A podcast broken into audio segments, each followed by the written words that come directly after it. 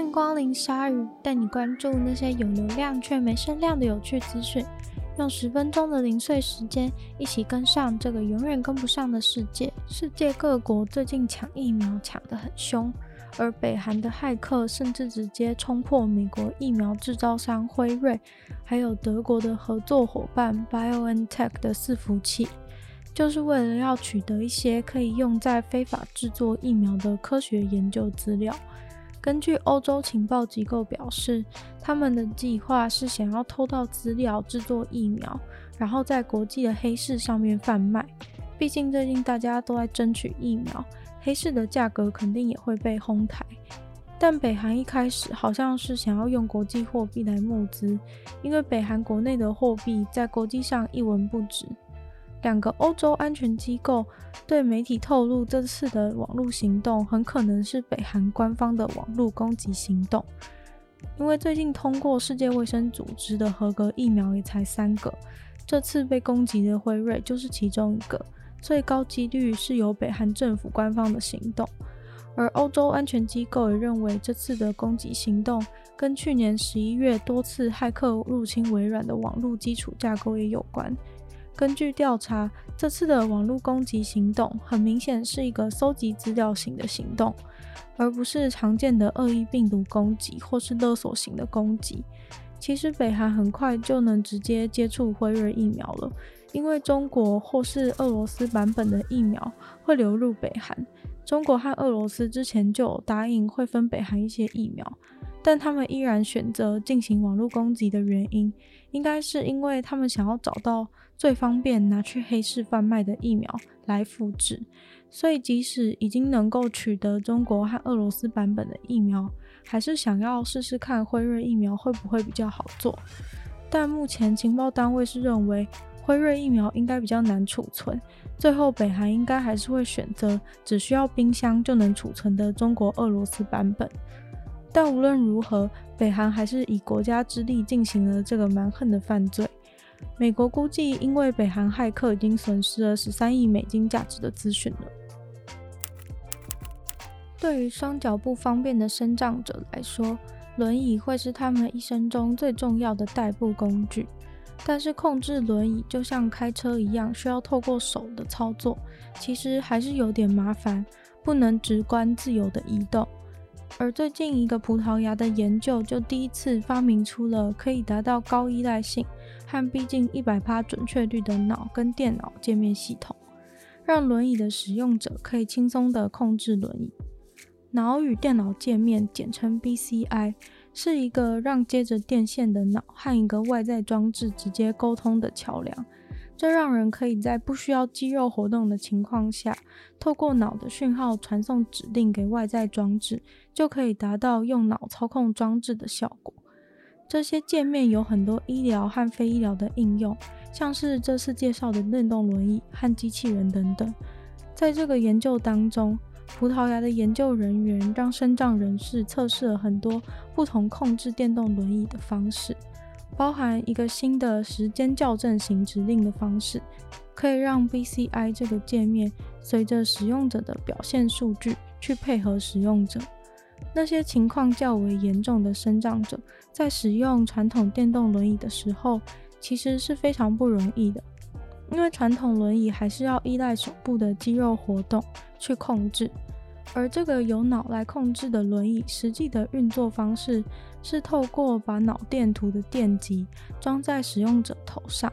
让他去侦测脑的神经脉动，还有使用者思考的过程去控制轮椅。不过，这个新发明的困难点在于，这个 BCI 的界面传输速度很慢，而且准确度还有限。操作这个系统必须要保持连续的专心注意。反而可能造成使用者比较多的精神负担。虽然透过 BCI 这种界面就可以让脑和电脑做连接的互动，但是目前的稳定度还停留在实验室的控制环境中。因为这样的东西如果要上市的话，因为安全的考量，必须要非常谨慎可靠，否则如果造成控制失灵，很可能就会直接出人命。不过，这种有脑控制的电动轮椅其实可以再加上其他工具来辅助，像是如果结合辅助型的导航系统，可能就可以侦测轮椅附近的状况来增加安全性。甚至如果明明侦测到前方有障碍物，使用者还是只是要往前进的话，轮椅可能还会自动除错，绕过障碍物。目前也已经有请受试者来实测这些附上辅助系统的轮椅。受试者会用脑控制轮椅在研究人员设置的障碍场地里面游走。这个轮椅主要有七个指令，包含前进、后退、左转九十度、右转九十度、停止、上厕所跟求救。轮椅的功能虽然还在测试阶段，但就已经很有趣了。要是真的普及了，也许一般人也会想要一台来当成电动车。墓园往往都盖在荒凉的山边或是一些边陲地带，这样的地点有时候并不是很安全。在意大利就发生了一场不小的墓园意外。这次事发的墓园历史非常悠久，大概有一百年左右，坐落在石头的峭壁海岸边。平常时风景应该蛮优美的，但这次发生了土石流的关系，墓园中上百个棺材就这样被土石冲进海里。目前确切数字还不确定，至少估计有两百个棺材以上。但是现在只有十个棺材被找回来复原，剩下的棺材能不能找回来，还要看近几天海边的状况等等。目前已经先暂时把沿岸的海域用一些障碍物封锁，避免棺材和尸体随着海流被冲走。当地的市长也直接形容这起意外是一个没办法想象的灾难。不过，其实这个意外是有预兆的。在上星期六，维护的工作人员突然被通知要马上暂停手边工作，撤离，并直接关闭墓园，因为似乎侦测到了海岸边的石头峭壁有产生裂痕的情形。那些工作人员事后回想，觉得相当可怕。要是他们继续工作的话，被冲到海里的就不只是棺材了。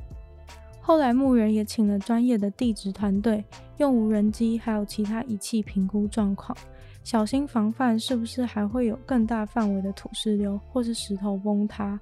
结果似乎显示这边的岩层本来就蛮脆弱的，所以非常困难去预测崩塌什么时候会发生。在主人的心目中，每只狗狗都是独一无二的。但是今天刚刚出生的一只真的举世无双的狗狗，它的名字叫做 Skipper。它出生时就有六只脚和两条尾巴，超级酷。兽医说，这很有可能是第一只有这样先天性问题却活着生下来的狗狗。它虽然只有一颗头和一个胸腔，但是却有两个骨盆、两个尿道、两个生殖系统、两条尾巴和六只脚。兽医表示，这很有可能是因为这只狗狗在子宫里面的时候是双胞胎，当受精卵要分裂的时候，却没有顺利的分裂，导致狗狗的部分器官有两个。这只狗狗除此之外还有一个先天性缺陷，就是它的脊椎在子宫中发展的过程，它的脊椎没有顺利的闭合。不过撇除以上这些不寻常的状况，这只狗狗生出来的时候却是健康的。真的非常神奇，它的器官目前都有正常的成长，而它虽然有六只脚，但是神经肌肉都正常发展，就像是一般的狗狗一样，可以正常的跑来跑去、蹦蹦跳跳的。只不过兽医也说，等到这只狗狗它年纪渐长之后，很有可能就会需要物理治疗来帮助它维持行动力。研究人员也会继续追踪它的发展状况，和频繁的做健康检查，确保这只狗狗即使与众不同，还是可以没有病痛的过完它的一生。今天的鲨鱼就到这边结束了，明天就是元宵节，大家汤圆准备好了吗？那一样就是喜欢鲨鱼的朋友，记得帮鲨鱼分享出去。然后非常感谢在各个平台支持鲨鱼的听众朋友。那呃，鲨鱼的 podcast，希望大家可以多多留言，然后写下心得。最近有一些人有留言，然后嗯给我鼓励，我觉得非常的开心。但也希望大家如果对新闻内容有什么有什么心得话，可都可以写在下面，我都会回复哦。那有时间的话，也可以听听看我的另一个 podcast《女友的纯粹不理性批判》，里面有时间更长、更精彩的内容。那就希望鲨语可以在每周二、四、六顺利的大家相见。那我们就下次见喽，拜拜。